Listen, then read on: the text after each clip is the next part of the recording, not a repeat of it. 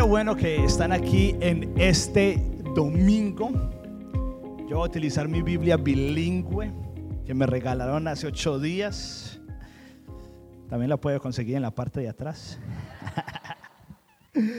que somos una iglesia bilingüe, somos una iglesia de las generaciones. Ayúdame a abrir la Biblia en jueces, jueces. En jueces o judges, ya ve. Jueces 6 del jueces 6 y vamos a leer no Josué, que está ahí cerquitica, sino jueces 6 del 1 al 17. Y dice lo siguiente. Entonces Jerobaal, es decir, Gedeón y su ejército se levantaron temprano y fueron hasta el manantial de Arod. El campamento de los ejércitos de Madián estaba al norte de ellos en el valle cercano a la colina de More. Entonces el Señor le dijo a Gedeón, tienes, ah, perdón, es jueces 6, estaba leyendo en el 7. y nadie me dijo. Pensaron que la estaba leyendo en inglés, ¿cierto?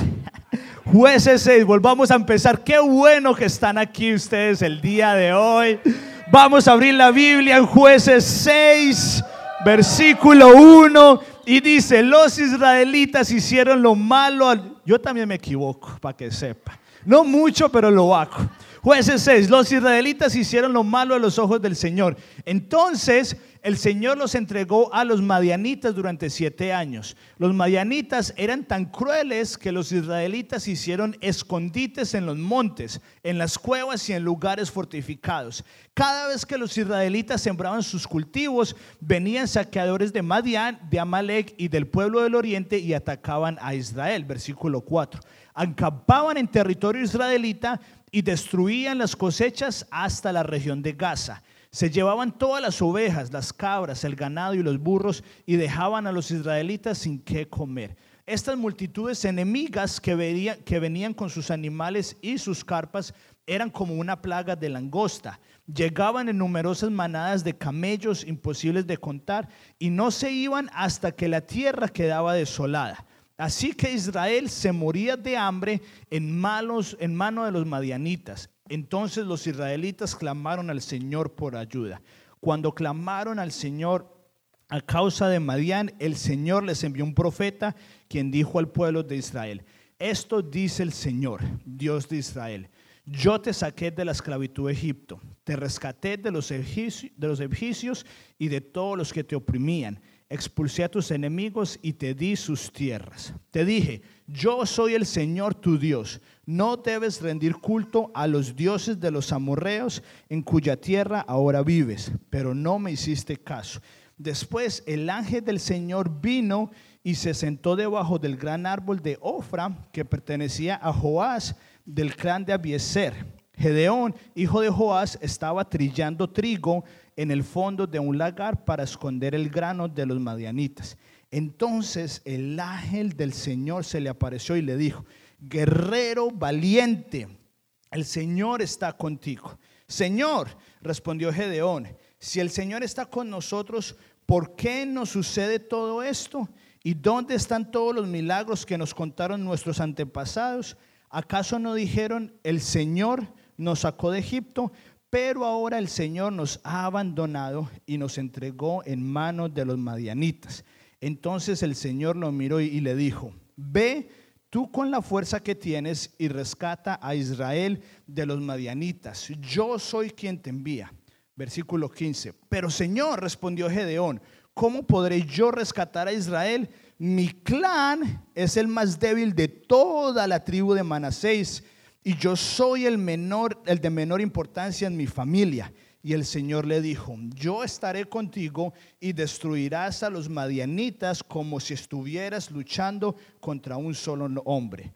Si de verdad cuento con tu favor, respondió Gedeón, muéstrame una señal para asegurarme de que es realmente el Señor quien habla conmigo. Señor, gracias por este día, por este primer domingo de junio. Yo te pido que la palabra de hoy toque a la vida de cada uno de nosotros y que no sea yo hablando, sino que seas tu Espíritu Santo hablando a nuestros corazones. Y ayúdanos a que podamos ser un terreno fértil en donde esta, esta semilla dé fruto. En el nombre de Jesús. Amén y amén. Le puse por título, no desperdicies tu vida. Eh, la mayoría de nosotros sabemos de un acontecimiento que pasó hace un par de años, que fue el holocausto, en donde mataban alrededor de 6 millones de judíos. Yo creo que la mayoría sabemos de eso, hemos escuchado, hemos visto películas en donde los nazis, por el simple hecho de ser judío, los judíos los llevaban a campos de concentración y los mataban. Y, pero no, los judíos no solamente se murieron porque los nazis lo mataban, sino que muchos judíos, al ver lo que estaba pasando, estaban cometiendo suicidio, como yo creo que era de esperarse. Pero en medio de estos campos de concentración, había un judío de Austria que se llamaba Víctor Frank. Y él tenía, eh, él era psicólogo y tenía una teoría de que las personas eran capaces de soportar grandes, grandes cantidades de dolor siempre y cuando tuvieran un propósito. Entonces, Víctor Frank, si le hay conmigo, desarrolló la logoterapia y el análisis existencial que se basa en conceptos filosóficos y psicológicos, particularmente el deseo de encontrar un sentido a la vida y el libre albedrío. Frank identificó tres formas principales de dar sentido a la vida marcando una diferencia en el mundo, teniendo experiencias particulares o adoptando actitudes particulares. Lo que él más o menos pensaba y empezó a experimentar en el campo es que el ser humano es capaz de aguantar altos niveles de dolor cuando hay propósito. Entonces él empezó a ir en su campo de concentración y le empezó a decir a los judíos, no se suiciden porque al suicidarse usted le está dando su libre albedrío a los nazis. Pero cuando usted no se suicida y usted deja que lo maten, su sangre está contando para que las próximas generaciones sepan los que los nazis hicieron y no se vuelva a pasar. A diferencia de lo que enseñó Freud, que es en lo que mucha de nuestra psicología está basada, en donde el mayor propósito de la vida es placer, Víctor Frank enseñó que el mayor, la mayor razón por la que existimos es por un propósito. Eso es lo que, lo que él descubrió y los índices de suicidio empezaron a bajar. Ahora, estamos pasando en este momento, en el 2023, por una epidemia similar. No en las razones las mismas, pero el resultado es el mismo en donde la ansiedad, la depresión e incluso el suicidio ha avanzado como nunca antes, no solamente en los niños y adolescentes, sino también en adultos. Y obviamente no estamos comparando lo que pasó con el holocausto, pero yo creo que podemos ver y hacer una comparación de cómo es que hoy en día, en la época que tenemos más tecnología, que tenemos más salud, que tenemos más seguridad y aún así estamos pasando por lo mismo. Y no son solamente los niños o adolescentes, sino que son los adultos. Y no solamente son los niños y adolescentes y adultos, sino que también son los adultos que están dentro de la iglesia. No hay mucha diferencia, hay veces entre las personas que siguen a Jesús y las que no siguen a Jesús. Y la mayoría de nosotros venimos a la iglesia y venimos a los Estados Unidos y decimos y nos mentimos con esto. Esta es la esperanza, entre comillas, que cada uno de nosotros decimos, pero honestamente es una mentira y es. Y nos mentimos diciendo, si tan solo tuviera lleno el espacio en blanco, yo sería feliz. Y está bien tener ese deseo de querer lograr algo porque ese deseo no lo dio Dios. Dios nos dio un deseo de avanzar, de crear propósito. Pero la mayoría de nosotros creemos que está en base a las circunstancias. Y decimos, si yo tan solo tuviera papeles, yo sería feliz. Si yo tan solo tuviera mucho dinero, yo sería feliz. Si yo tan solo estuviera casado, yo sería feliz. Si yo tan solo tuviera un trabajo que me guste, sería feliz. Y pasamos toda la vida pensamos pensando en lo que no tenemos. Y entonces creemos que nuestro propósito es solo sobrevivir aquí en Estados Unidos, porque como no obtenemos eso, decimos, entonces nunca voy a ser feliz. Es las, las, tres tentaciones con las que todos batallamos son las tres tentaciones que le hizo a Jesús. Los que están leyendo, los que estamos en el curso de espiritualidad emocionalmente sana, está ahí. De, la tentación de las posesiones, la tentación de la influencia y la tentación de lo que hacemos. Si yo tuviera esto, sería feliz. Y pasamos la vida y los días hasta que llega un punto en el que usted y yo creemos yo no voy a lograr eso, no voy a obtener lo que yo creo que me daría felicidad y entonces nos damos por vencidos y entonces empezamos no a vivir, sino a sobrevivir en los Estados Unidos de América. Y los lunes son terribles, los martes también, y empezamos a caer en un círculo, círculo vicioso. Ahora, ese es el mejor de los casos. Y ahorita lo vamos a ver. El peor de los casos es cuando usted llena ese espacio en blanco y usted lo consigue y se da cuenta que está igual de vacío. Ese es el peor de los casos. El mejor de los casos es que usted no llegue allá. Porque si usted llega a llegar a obtener eso que usted tanto quiere, la depresión y la caída es mucho más grande. Pero nos encontramos con esta historia de Gedeón en el libro de jueces, en donde algo terrible le estaba pasando al pueblo de Israel y son el pueblo escogido de Dios. Pero algo terrible le estaba pasando y Gedeón, cuando el ángel se le presenta frente a frente a Gedeón, Gedeón se hace una pregunta que muchos de nosotros nos hacemos. Y él le dijo, Señor, si el Señor está con nosotros, ¿por qué nos sucede todo eso? Si Dios está conmigo, si yo decidí seguir a Jesús, ¿por qué me pasa todo esto? ¿Y dónde están los milagros que nos contaron nuestros antepasados? ¿Dónde están los milagros que yo leo en la Biblia? ¿Dónde están los milagros que escucho a otras personas viviendo? ¿Acaso no dijeron, el Señor nos sacó de Egipto, pero ahora el Señor nos ha abandonado y nos entregó en manos de los madianitas? Si Dios está conmigo, ¿por qué me pasa esto? Probablemente muchos nos hemos hecho esa pregunta o nos estamos haciendo esa pregunta o nos vamos a hacer esa pregunta. Y si yo creo, la mayoría de nosotros lo que pasa es que empezamos a cuestionar y así es como empieza como empezamos a desviarnos de Dios. O porque no logramos eso y creemos que Dios no nos ama, o simplemente porque ya no tenemos un propósito por el cual vivir. Pero quiero mostrarle este salmo y aquí ya nos vamos a empezar a entrar. No tiene que buscarlo, yo se lo voy a leer. El salmo 139. Y aquí es donde vamos a empezar a ver lo que Dios quiere con usted y conmigo. Es un poquito largo, no lo vamos a leer todo, pero siga conmigo y dice, oh Señor, has examinado mi corazón y sabes todo acerca de mí. Sabes cuando me siento y cuando me levanto. Conoces mis pensamientos aun cuando me encuentro lejos. Me ves cuando viajo y cuando descanso en casa. Sabes todo lo que hago. Sabes lo que voy a decir incluso antes de que lo digas, Señor. Vas delante y detrás de mí.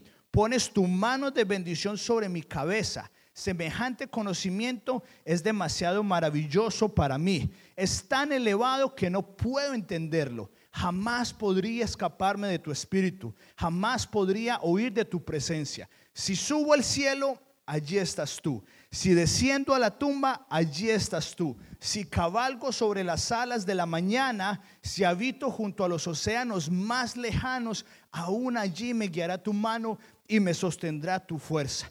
Podría pedirle a la oscuridad que me ocultara y a la luz que me rodea que se convierta en noche pero ni siquiera en la oscuridad puedo esconderme de ti. Para ti, la noche es tan brillante como el día. La oscuridad y la luz son lo mismo para ti. Tú creaste las delicadas partes internas de mi cuerpo y me entretejiste en el vientre de mi madre. Gracias por hacerme tan maravillosamente complejo. Tu fino trabajo es maravilloso, lo sé muy bien. Tú me observabas mientras iba cobrando forma en secreto, mientras se entretejían mis partes en la oscuridad de la matriz. Me viste antes de que naciera. Cada día de mi vida estaba registrado en tu libro. Cada momento fue diseñado antes de que un solo día pasara. Qué preciosos son tus pensamientos acerca de mí, oh Dios. No se pueden enumerar. Ni siquiera puedo contarlos. Suman más los granos de la arena y cuando despierto, y cuando despierto, todavía estás conmigo. Usted escucha ese versículo y sobre todo el versículo 16 dice, me viste antes que naciera. Cada día de mi vida estaba registrada en tu libro. Cada momento fue diseñado antes de que un día pasara. ¿Entiende lo que significa esto? Antes de que usted hubiera cumplido el noveno mes para dar a luz su mamá, Dios ya lo había visto. Antes de que usted cumpliera el primer día, Dios ya lo había visto en el vientre de su madre. Y cada día de los que usted va a vivir está registrado en el libro de Dios. Y cada momento Él lo diseñó. No solamente es que Él sepa, sino que Él diseñó cada momento antes de que un solo día pasara. Y eso es lo que yo creo que Dios me pidió que le dijera hoy a usted que lleva un mes en Estados Unidos o que lleva una década o no sé cuántas décadas, y es de que para que Dios, hay 7 billones de personas en este mundo y han vivido 7 billones de personas en el mundo. O sea que han habido 14 billones de personas. Y entre todas esas 14 billones de personas, a usted en específico, Dios lo vio antes de que su mamá supiera que usted iba a nacer. Dios ya lo había visto. Y él, él, lo formó a usted con sus manos. Y lo que yo vengo a decirle hoy de parte de Dios es que sí es verdad de que Dios tiene un propósito con su vida.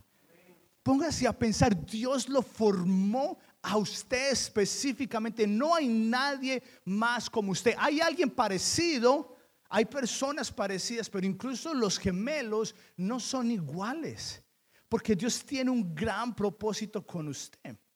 Y honestamente, yo tiendo a ser una persona de carácter fuerte y yo siempre le digo a mi papá, prediquemos de, lo que en realidad significa seguir a Jesús, que trae sus, sus retos. Pero la realidad es que lo que Jesús vino a decir son las buenas nuevas y son buenas. Y el que usted tenga un propósito, eso es algo bueno. Ese es, el Evangelio de que Jesús vino a morir y murió y resucitó para que usted tenga una vida y vida en abundancia, pero no solamente cuando vaya al cielo, sino desde aquí en este mismo momento. Dios tiene un propósito con usted. Imagínese, antes de que usted naciera, Dios ya lo había, ya lo había visto. Póngase a pensar en eso, antes de que usted naciera. Y miren lo que dice en esta otra parte, toda la alabanza sea para Dios. Esto está en Efesios. Toda la alabanza sea para Dios.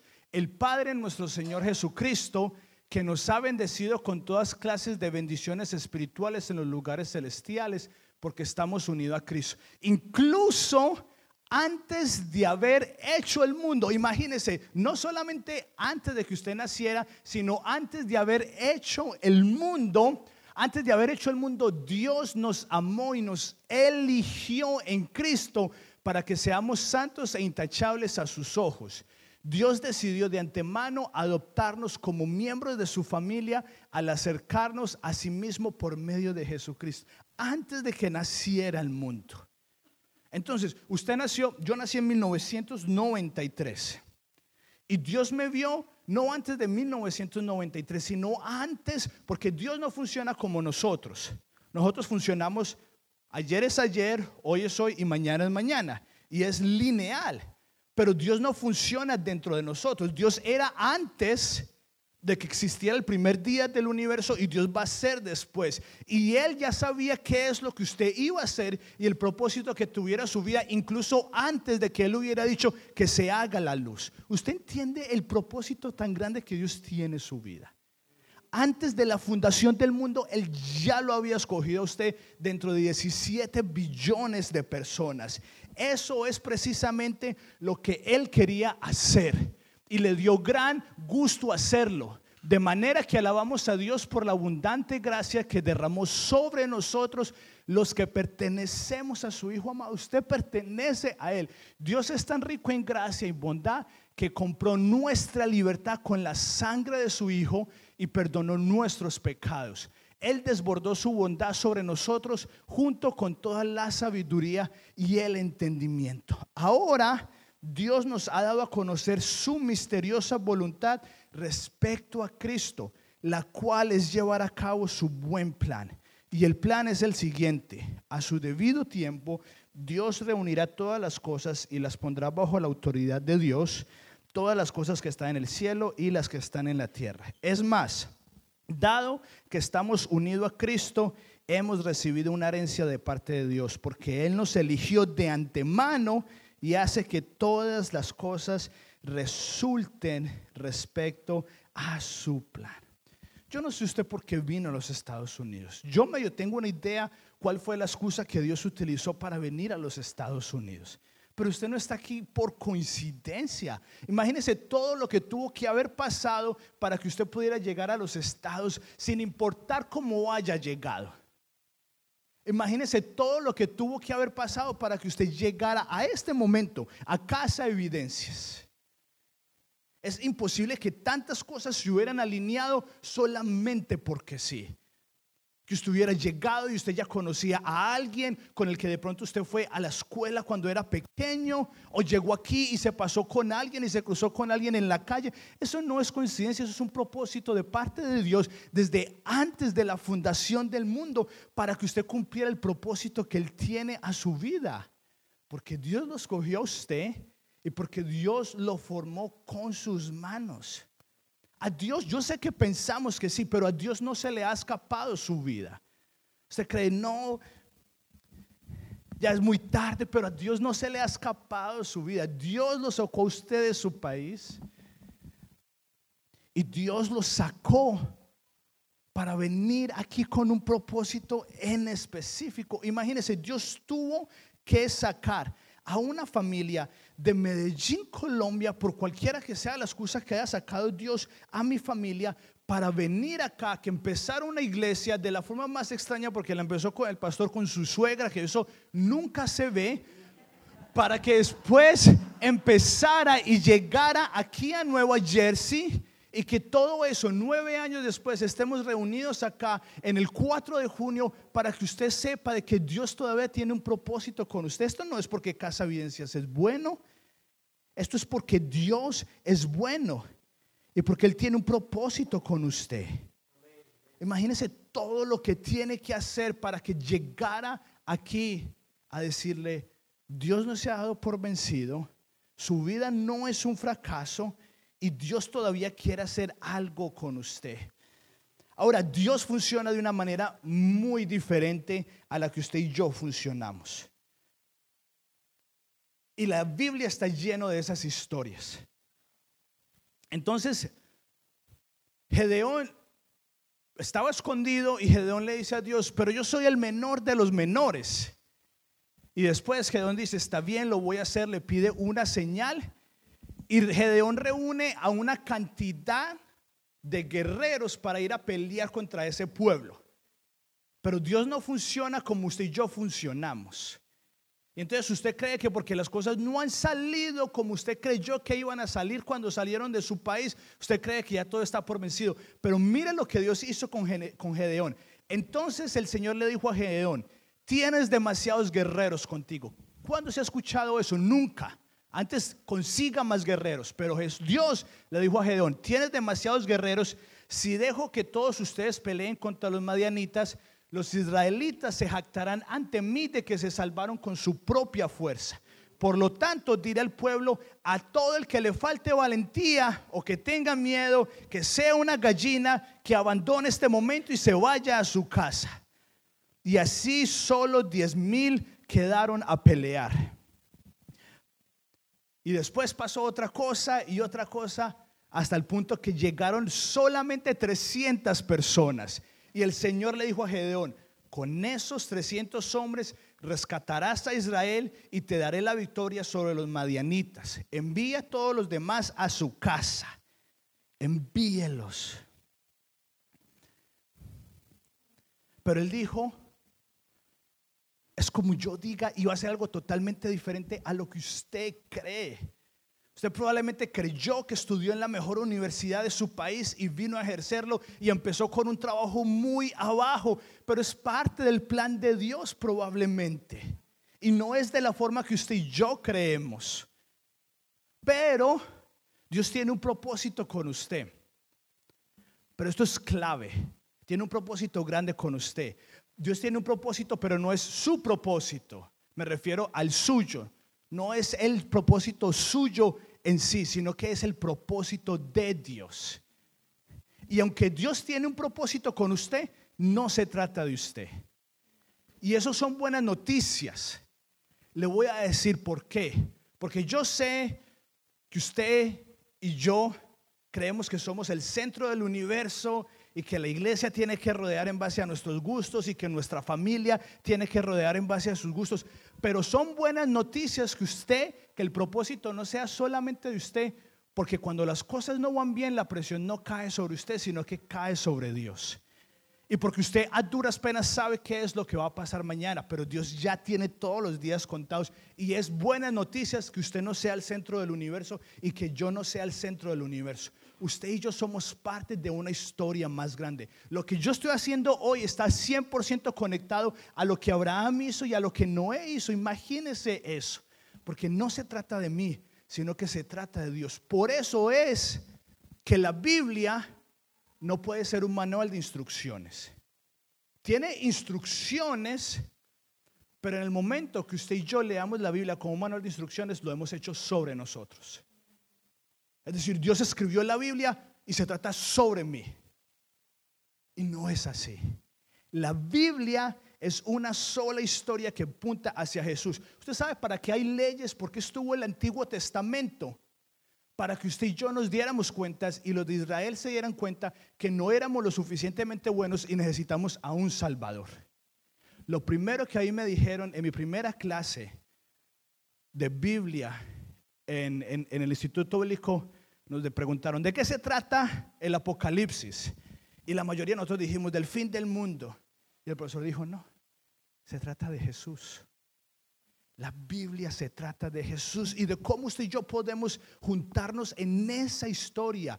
Tiene leyes, tiene manuales, tiene cosas, pero siempre apuntando hacia Jesús, que Él es el único que puede salvarnos. Entonces, una vez más, Dios tiene un propósito con usted, pero no se trata de usted. Y le voy a mostrar un versículo que todos nos sabemos y que creemos que se trata de nosotros. Y es el Salmo 23 y dice, el Señor es mi pastor, tengo todo lo que necesito. En verdes prados me deja descansar, me conduce junto a arroyos tranquilos. Él renueva mis fuerzas, me guía por sendas correctas. Todo eso creemos que es para nosotros, para yo sentirme bien. Pero David dice, todo eso Dios lo hace para él darse honra a sí mismo.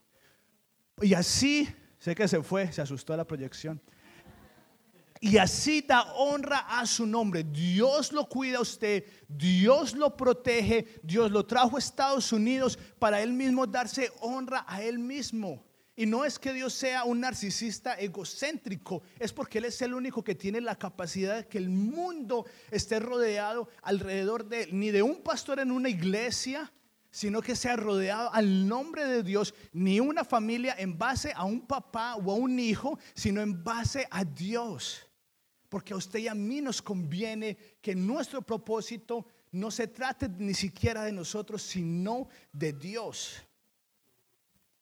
Mire lo que dice aquí. Sin embargo, para los que Dios llamó a la salvación, tanto judíos como gentiles, Cristo es el poder de Dios y la sabiduría de Dios. Ese plan ridículo que muchas veces nos parece de Dios es más sabio que el más sabio de los planes humanos. Y la debilidad de Dios es más fuerte que la mayor fuerza humana. Recuerden, amados hermanos, que pocos de ustedes eran sabios a los ojos del mundo o poderosos o ricos cuando Dios los llamó. En cambio, Dios eligió lo que el mundo considera ridículo para avergonzar a lo que se creen sabios. Y escogió cosas que no tienen poder para avergonzar a los poderosos. Dios escogió a los despreciados por el mundo, lo que se considera como nada, y los usó para convertir en nada lo que el mundo considera importante. Como resultado, nadie jamás puede jactarse en su presencia de Dios.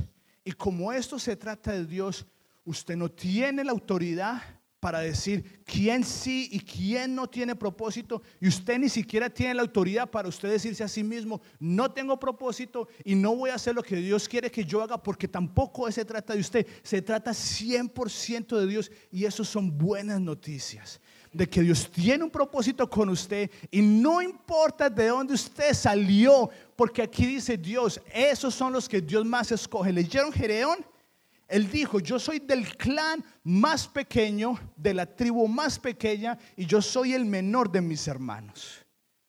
Y eso es lo que mejor Dios utiliza.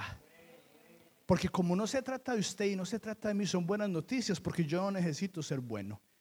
No necesito tener mucha sabiduría.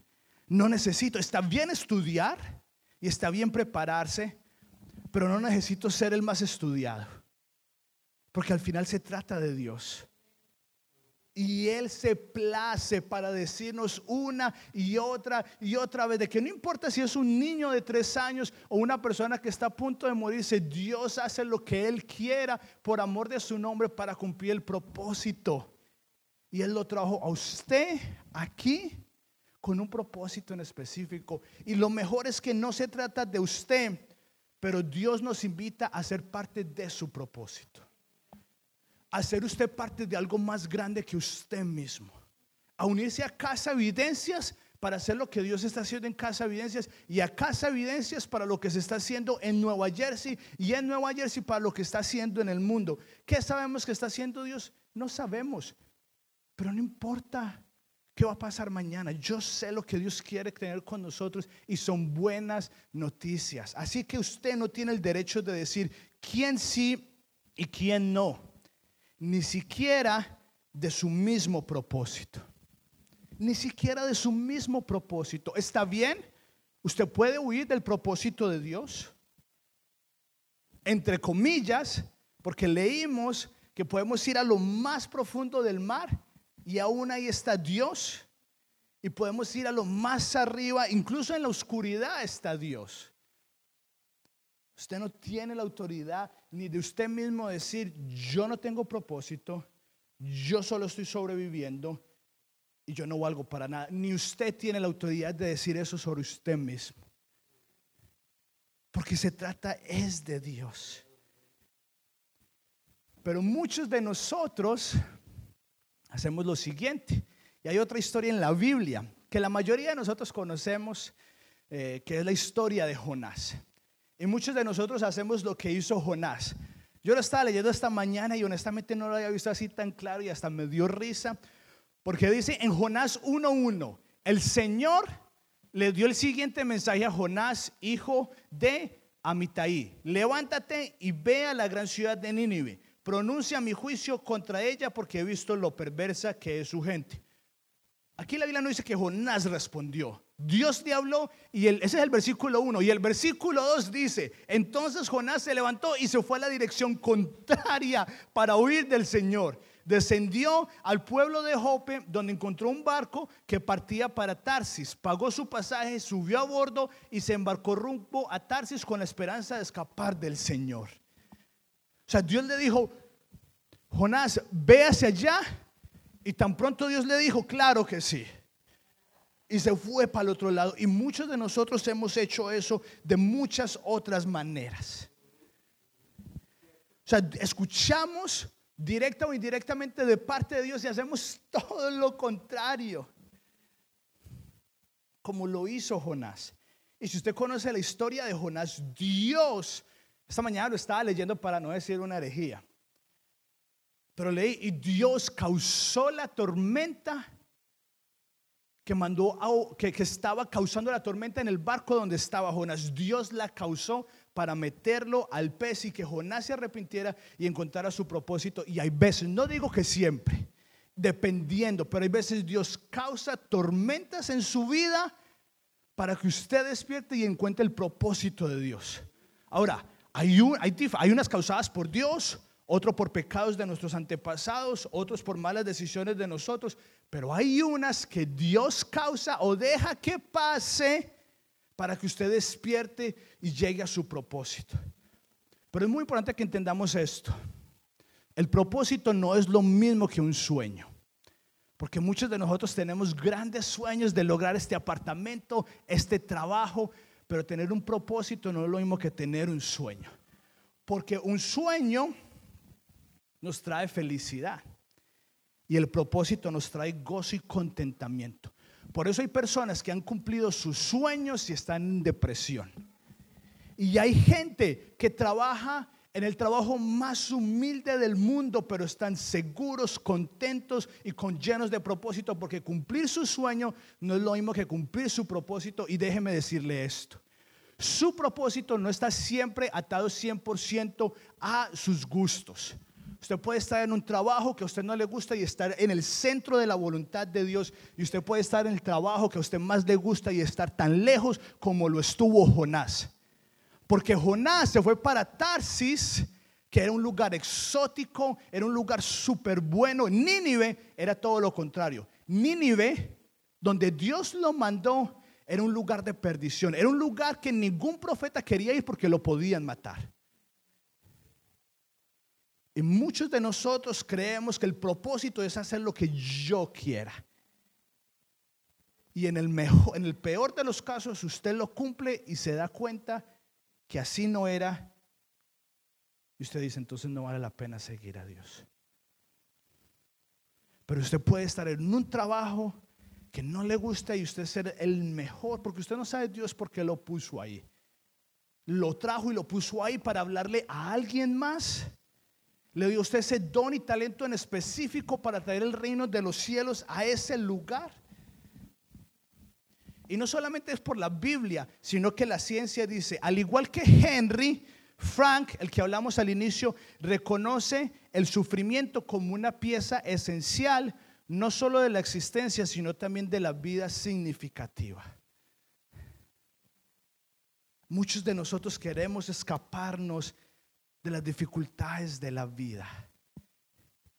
Pero muchas veces ese propósito que Dios tiene para nosotros va a ser formado solo por las dificultades de la vida.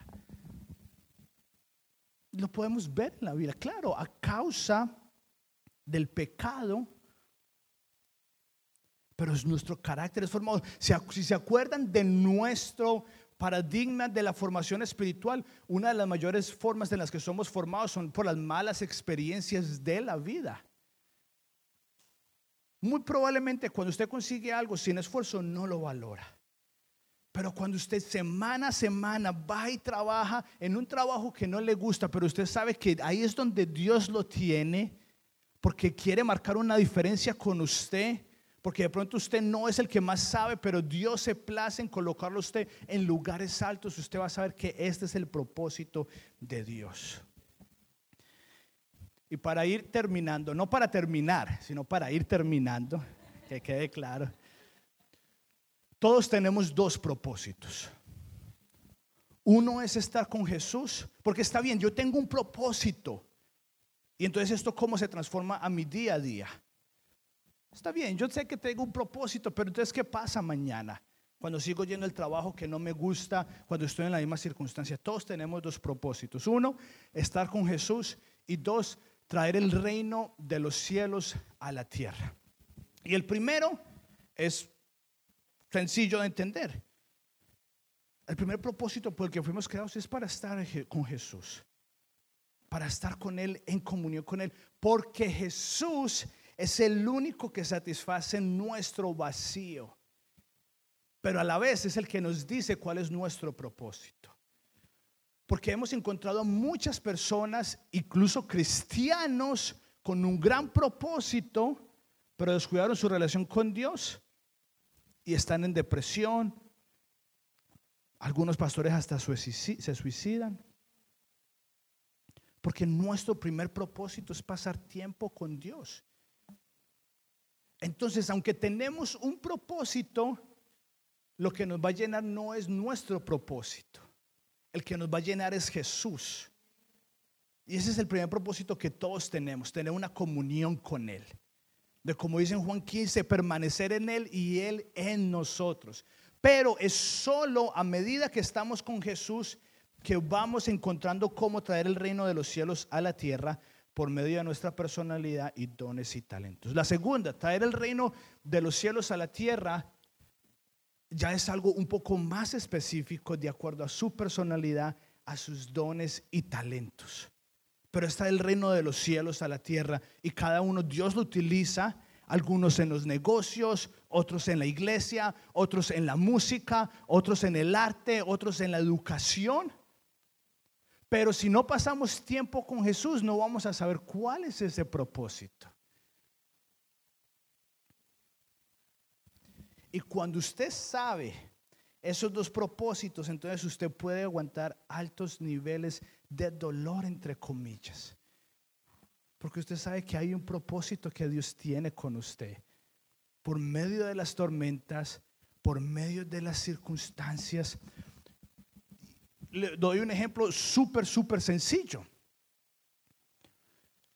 Cuando la gente me pregunta a qué horas me acuesto a dormir, la gente se sorprende porque es temprano. Entonces me dicen, ay, ¿usted cómo hace? ¿Por qué lo hace? Y les empiezo a decir, ah, pues apago las luces, esto y lo otro. Pero dentro de mí, y honestamente creo que apenas me di cuenta, la razón por la que yo me acuesto temprano es porque yo tengo un propósito, tengo una meta muy específico y es al otro día pararme a estar con Jesús. Todos tenemos las mismas tentaciones de quedarnos hasta tarde, pero yo sé que si no me acuesto temprano, voy, no voy a pararme a cumplir mi propósito más grande que es estar con Jesús. Entonces no se trata de acostar temprano, se trata es de la meta y la misión que yo tengo, tan sencilla como acostarme temprano para estar con Jesús. Pero un lunes me acosté temprano porque sabía que al martes quería pasar tiempo con Jesús. Pero ese martes en la noche, Keren y yo fuimos a hablar con una pareja que iba a empezar a servir con la próxima generación. Y a la hora que normalmente yo me cuesto, a esa hora apenas estábamos llegando a la familia, a la casa de esta familia. Y nos acostamos súper tarde. Y está bien, porque yo sabía que ese propósito era traer el reino de los cielos a la tierra, de yo ir y nosotros ir y hablar con esa familia y al final oramos por esa familia y oramos porque sabemos que Dios los está utilizando. No me acosté temprano, está bien, porque el propósito no era acostarme temprano, el propósito es mi primera misión que es estar con Jesús y traer el reino de los cielos a la tierra. E hice lo posible para el otro día otra vez levantarme temprano, pero si no lo hice, está bien porque sabía que me acosté tarde porque tenía una misión, pero sé que me acuesto temprano porque tengo una misión. Esto no es de autoayuda, es porque usted y yo tenemos una misión en específico. Y ahora, yo sabía la misión que tenía que ir en la noche, porque en la mañana yo había orado, Señor, muéstrame qué es lo que tú quieres que le vayamos a decir a esta familia. Y no llegaron unos ángeles del cielo, no. Yo sé lo que dice la Biblia y llegamos y profetizamos por esa familia. ¿Y qué profetizamos? Lo que está acá. Entonces muchas veces tampoco necesitamos algo así caído del cielo. Muy pocas veces los va a hacer Dios.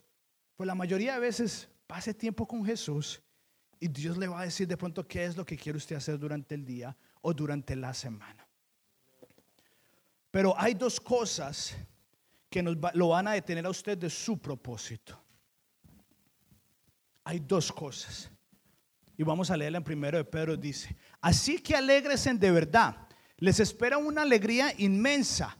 Aunque tienen que soportar muchas pruebas por un tiempo breve, Pedro lo dice. Y Pedro le está escribiendo a una gente esparcida muy parecida como nosotros aunque tienen que soportar muchas dificultades por un tiempo breve, 80 años es breve a comparación a la eternidad. Estas pruebas demostrarán que su fe es auténtica. Está siendo probada de la misma manera que el fuego prueba y purifica el oro. Aunque la fe de ustedes es mucho, mucho, mucho más valiosa que el mismo oro. Entonces su fe al permanecer firme en tantas pruebas, le traerá mucha alabanza, gloria y honra en el día de Jesucristo que se ha revelado a todo el mundo. Una vez más, no se trata de nosotros, sino de Dios. Pero vamos a pasar pruebas, porque usted esté pasando pruebas no quiere decir que no haya propósito, todo lo contrario. Dios lo está preparando para ir a la próxima temporada probablemente. Ustedes, pero escuchen esto, ustedes aman a Jesucristo a pesar de que nunca lo han visto. Aunque ahora no lo ven, confían en Él y se gozan con una alegría gloriosa e indescriptible. La recompensa por confiar en Él será la salvación de sus almas. Así que prepare su mente, esto es clave, para actuar y ejerciten el control propio. Pongan toda su esperanza en la salvación inmerecida que recibirán cuando Jesucristo sea revelado al mundo. ¿Sabe yo cuando dejé de ver pornografía, cuando dejé de, hablar cosas obscenas, de ser chismoso e incluso de pelear tanto con mi esposa? Cuando yo sabía que tenía un propósito en mi vida y sé que tengo que ponerme así, que tengo que preparar mi mente para actuar y ejercitar el dominio propio. Porque yo me pongo a pensar que yo tengo un propósito y aunque es más grande que, que mí mismo, hay personas que Dios me ha dado a influenciar mi familia, los adolescentes, y yo sé que tengo una meta y un propósito, entonces no ando en la vida como sin nada. Y no solamente eso, no tengo tiempo. Tenemos mucho para aprender como matrimonio, demasiado.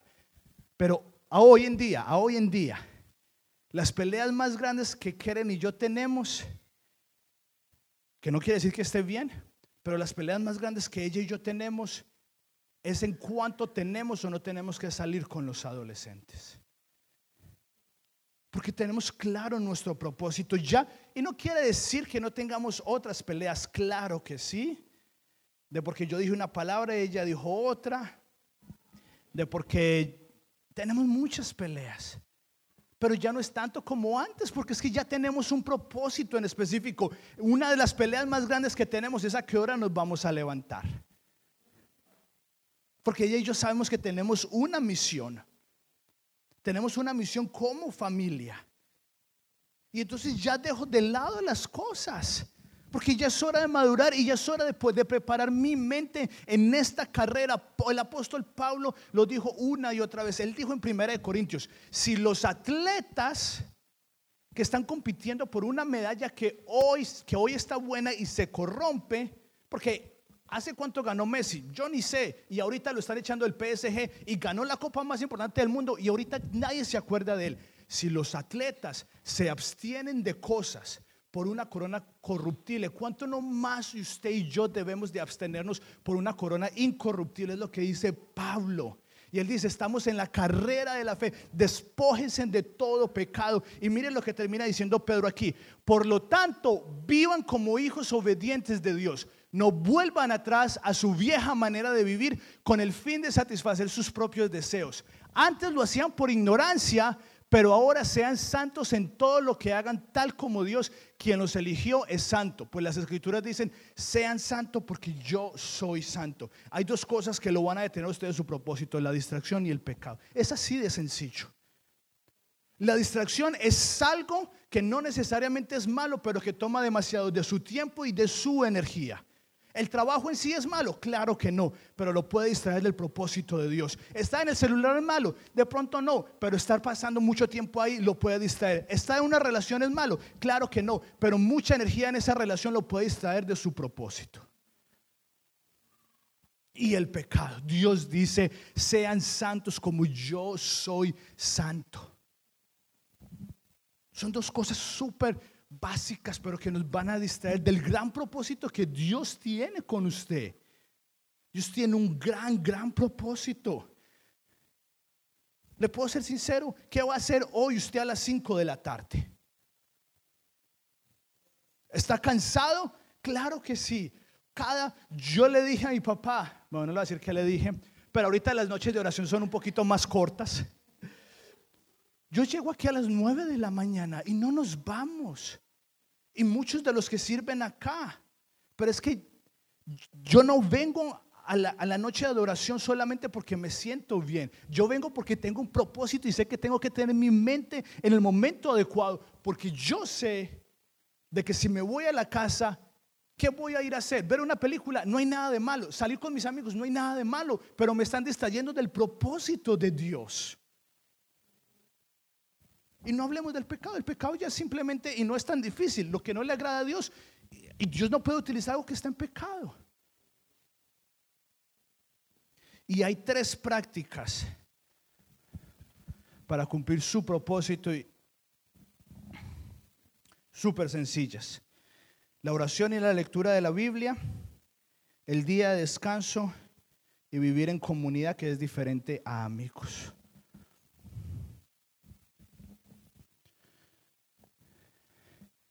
Si Dios es el que tiene el propósito para su vida, ¿cómo usted va a saber qué va a hacer si usted no pasa tiempo con Él? Aunque este ya es un propósito en sí, en pasar tiempo con Jesús, también es el que le va a ayudar para pasar, para encontrar el segundo propósito. Porque a medida que pasamos tiempo con Jesús, Él nos da nuestro propósito. Y a medida que cumplimos el propósito de Dios en nuestra vida, Él nos va llenando de satisfacción. La otra vez estaba hablando con los jóvenes adultos y no sabía esto, pero el Espíritu Santo, Dios por medio del Espíritu Santo tiene nueve frutos del Espíritu Santo y nueve dones del Espíritu Santo. Los nueve frutos son amor, paz, paciencia, benignidad, mansedumbre, templanza, dominio propio. Son predisposiciones de nuestro ser, que no nos esforzamos en ser amorosos, sino que poco a poco nos convertimos en personas amorosas. Y los nueve frutos del Espíritu Santo son de adentro hacia afuera. Son predisposiciones de nuestra forma de ser, que cuando hay dificultades, aún así podemos ser pacientes. El fruto del Espíritu Santo es tener amor para, no por fuerza de voluntad, sino por medio del Espíritu Santo, amar a mis enemigos y amar a mi jefe que no me gusta y esos, imagínense usted vivir con las tres características del reino de la Dios. Amor, paz y gozo. Es la descripción del reino de Dios. Que usted pueda vivir con amor, paz y gozo. Todos los días de su vida a pesar de las dificultades. Eso es algo de adentro hacia afuera. Esos son los nueve frutos del Espíritu Santo. Y están los nueve dones del Espíritu Santo que dice la Biblia que no son para usted ni para mí, sino para edificar el pueblo de Dios. Los nueve frutos del Espíritu Santo vienen cuando usted pasa tiempo con Jesús y no, no son de la noche a la mañana y no pasa nada espectacular. Es algo tan ordinario como leer la Biblia y orar. Y cuando usted mira atrás, como dice C.S. Lewis, usted mira todo lo que ha avanzado. Ahorita, ¿qué tan paciente es? ¿Qué tan amoroso es? Pero después Dios también tiene un propósito con usted donde le quiere dar los dones del Espíritu Santo para que usted vaya y anime a otra persona. El don de la profecía no es para usted, es para usted llegar y animar a otra persona.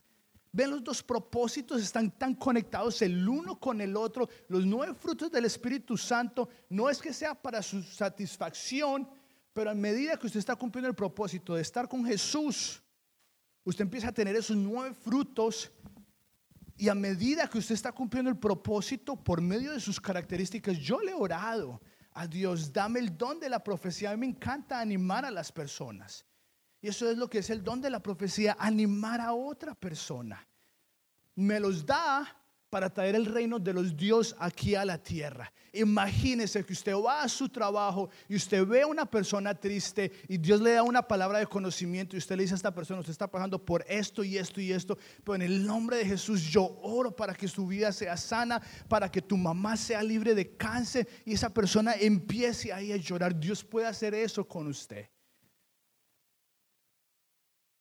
Pero es por medio de que pasamos tiempo con Él y que dejamos de lado las distracciones, dejamos de lado el pecado. Dejamos de lado porque tenemos un propósito que cumplir, tenemos una carrera que cumplir. Es difícil, claro que sí, pero yo sé por qué lo hago. Dice Pablo, no doy, no doy golpes al aire. Y Pablo dice, si tengo que golpear mi cuerpo, lo voy a hacer para al final no ser descalificado. Y la historia de Noé no fue solamente algo histórico, sino que también es una profecía. Y no sabía si lo iba a decir o no. De que ahorita estamos en el periodo de la gracia. Y hubo un tiempo donde Noé estaba construyendo el arca. Y ahorita estamos en el periodo de la, estamos en los últimos tiempos. Tan pronto se fue Jesús, empezaron los últimos tiempos, pero estamos en el periodo de la gracia. El que se arrepienta y clame a Jesús, va al cielo. Pero va a llegar un momento que se va a cerrar la puerta como Noé y nadie va a poder entrar.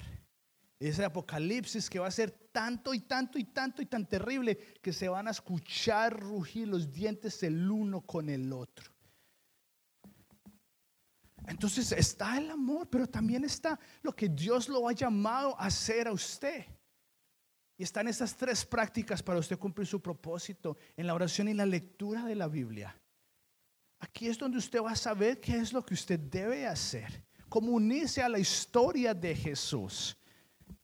Una vez más, no se trata de nosotros, pero aprendemos de ella y sabemos qué es lo que Jesús y Dios quiere hacer por medio de nosotros. Y no está hablando de cantidades, pero pasar tiempo en la mañana, cinco minutos en oración y leyendo la Biblia. Un día de descanso, mi papá me pidió que comentara eso, pero es algo en lo que creo mucho. Y uno de mis escritores favoritos dice lo siguiente, y lo dijimos en paso 2 a los que fueron con nosotros al retiro. Es virtualmente imposible que el enemigo pueda atentar a alguien con propósito, disfrutando de la vida y descansado. Es virtualmente imposible. ¿En qué momento estamos más, más, más, más fácil de ser tentados? Cuando estamos cansados y queremos trabajar siete días, siete días. Le voy a decir qué hice yo ayer en mi día de descanso, solamente para que de pronto lo quieran hacer. Porque una vez me dijeron, usted no haga el, don del, rol del Espíritu Santo, solamente demuestre los frutos y que las personas lo empiecen a hacer.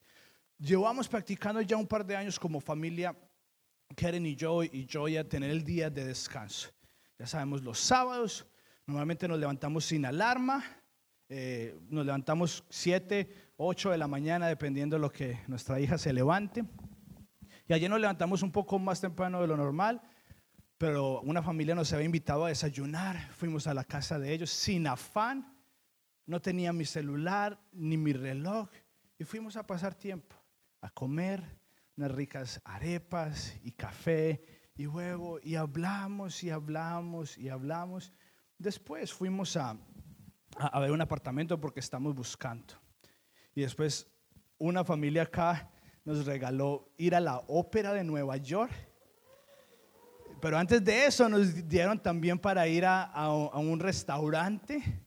Este restaurante, es más, y se lo cuento porque yo tengo una crisis existencial semanalmente más o menos los viernes a las 10 de la noche cuando terminamos con los adolescentes. Porque yo digo, yo no sé si lo que... I, love you guys, it's the truth. I love you very much and we're here every Friday. Pero al final de cada viernes yo no sé, Keren y yo casi siempre nos decimos, yo no sé si lo que estamos haciendo vale la pena. Yo no sé si estamos haciendo. Y todos los viernes terminamos así, pero dijimos, estamos cansados, vamos a dormirnos, nuestro deber es hacer lo que Dios quiera hacer. Nosotros ponemos acá y usted no sabe lo que hacemos. Este lugar se transforma y, hacemos lo que podemos hacer en nuestra fuerza y en nuestra capacidad. Y, y aquí ahora venimos demasiado por fe. Y el viernes en la noche ya no damos más. Hay veces de toda la semana porque hay dificultades, usted las tiene, yo las tengo, familiares, emocionales del trabajo y llegamos el viernes y ya nuestro cuerpo no da y descansamos. Pero al otro día decimos, está bien, no estaba tan mal ayer. Porque ya, y este autor también dice, una de las cosas que hace el día de descanso es que deja que su alma alcance su cuerpo, porque muchas veces su cuerpo va así, así, así, así, y su alma ni siquiera sabe qué está pasando. En el día del reposo, que es para nosotros los sábados, decimos, todo está bien. Si Jesús resucitó de los muertos, todo va a estar bien. Y ayer nos fuimos para Nueva York, a la casa de la ópera de Nueva York, nos recibieron allá nos vestimos. Yo le dije a Karen cuando estábamos, fue un restaurante espectacular. llegamos, eran tres, tres, en inglés le dicen courses, como tres partes, era la, la, entrada, la cena más, la cena principal y, y el postre. Nosotros nunca habíamos ido así, entonces toda la semana nos pasamos buscando en internet cómo comer de forma elegante, qué se hace en la ópera, cómo se viste. Yo dije, nosotros tenemos una misión. Los hijos de Dios también podemos disfrutar de la vida. Recuerde las cuatro cosas que le dije la semana pasada que significa la palabra Shabbat. Parar, descansar, disfrutar y adorar. ¿Usted cómo cree que yo terminé esa noche anoche? Yo dije, wow, esto solamente lo pudo haber hecho Dios. Yo le decía a Keren, usted vino de un pueblito de México y yo vine de Colombia. Nunca hubiéramos imaginado que hubiéramos estado aquí en la casa de la ópera. Y nos trajeron una comida.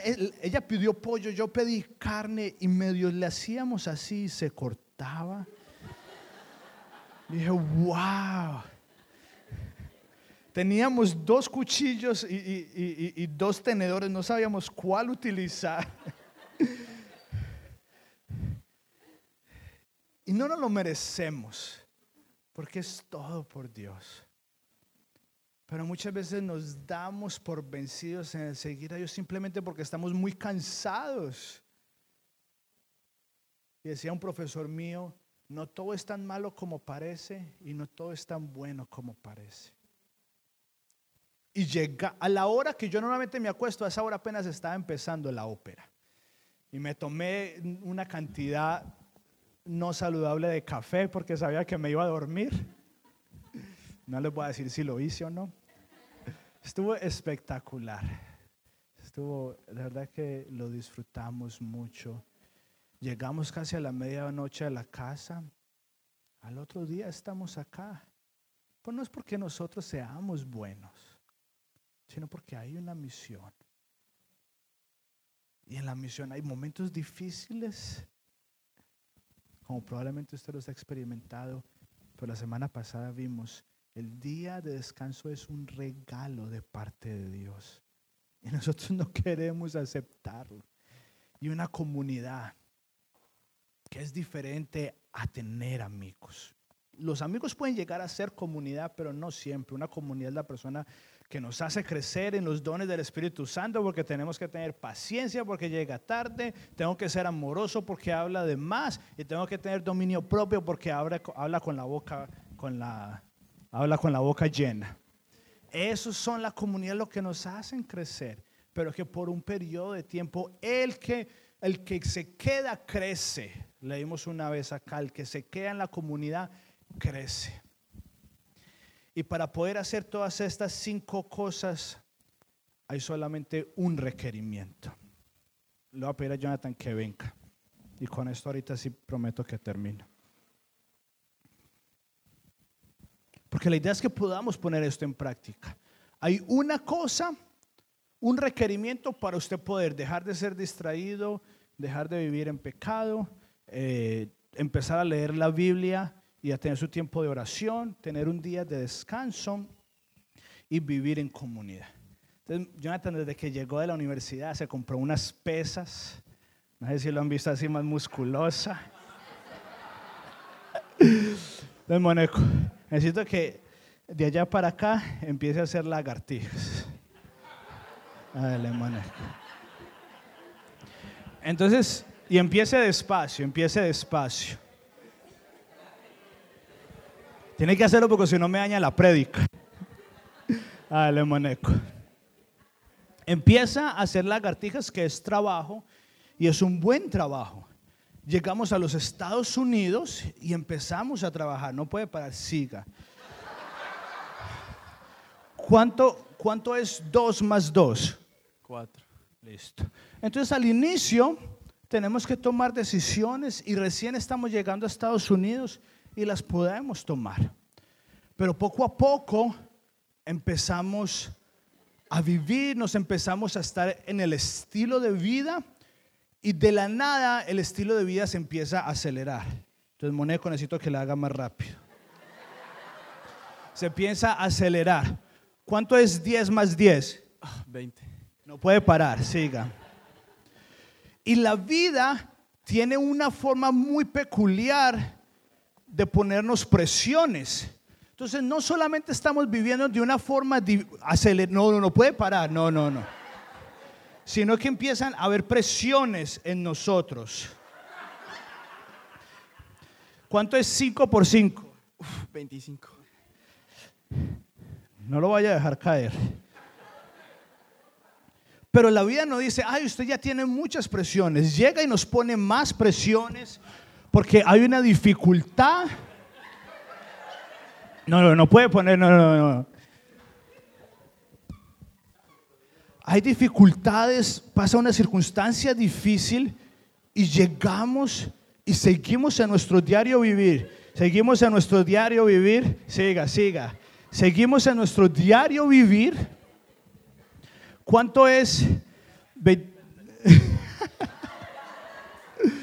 bueno, está bien, Moneco. Un aplauso a Jonathan.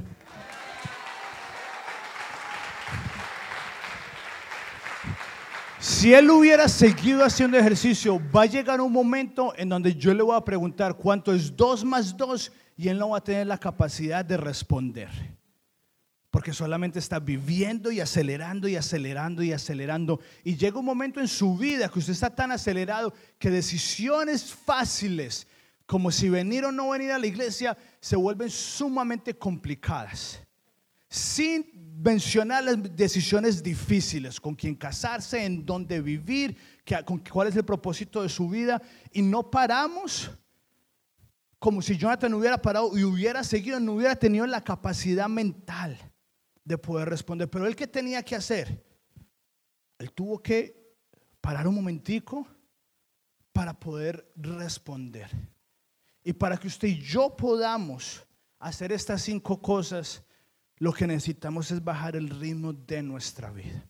Es imposible que usted pueda tomar decisiones correctas con el estilo de vida acelerado. Porque usted está haciendo ejercicio física y emocionalmente y a veces tomamos decisiones que, no, que Dios dice, pero ¿qué está haciendo? Yo le di sentido común. Pero es porque usted anda en ese estilo de vida una y otra y otra vez. Pero es porque no paramos, necesitamos bajar el ritmo de nuestra vida. Y termino con esta historia. Muchos de ustedes saben que estamos buscando un apartamento. Ya llevamos un poco más de un mes buscando un apartamento y no lo hemos podido encontrar. Hemos estado como tres veces cerquita pero, pero no lo hemos podido encontrar. Y Keren y yo, poniendo en práctica lo que tanto decimos, tomamos la decisión de bajar el ritmo de nuestra vida y de un día durante la semana, mediodía, sacarlo. Nos vamos a un café, leemos la Biblia, leemos un libro, oramos, escribimos, vamos a caminar. Y hace un par de semanas fuimos allá, era cuando todavía estábamos en la serie del dinero, y nosotros estábamos buscando y buscando y buscando. Y esa vez leí en Lucas y un pasaje que había leído muchas veces. Pero decía, no se preocupen porque van a comer ni que van a vestir, más busquen primero el reino de Dios. Fue en ese momento. Habíamos sacado un tiempo más prolongado de lo normal que tenemos semanalmente. Después de ese tiempo lo terminamos hablando Keren y yo. Y estábamos hablando, yo le dije a Keren, yo sé que estamos buscando un apartamento. Pero creo que Dios me dijo que puede llegar a ser una distracción. Y vamos a ser responsables y vamos a seguir buscando un apartamento. Pero yo creo que Él quiere que utilicemos nuestros recursos, los muchos o pocos que tenemos, para buscar primero el reino de Dios. Yo le dije, ¿cuál es el reino de Dios de nosotros en este momento, las próximas generaciones? Ese día, esa semana, tomamos la decisión de invitar a algunas personas a salir. Y todo esto fue en ese momento que habíamos pasado desaceleradamente. Y fuimos y salimos con estas personas aparte. Y estas personas, Keren y yo les dijimos, Dios tiene un propósito para su vida Dios nos habló algo específico para usted, para usted, estas personas. Y Dios nos utilizó para hablarles a estas personas. Les dijimos, hay un reto de parte de Dios para su vida, Dios tiene un propósito para ustedes, no va a ser fácil, pero Dios tiene un propósito para ustedes, algo que Dios específicamente nos habló.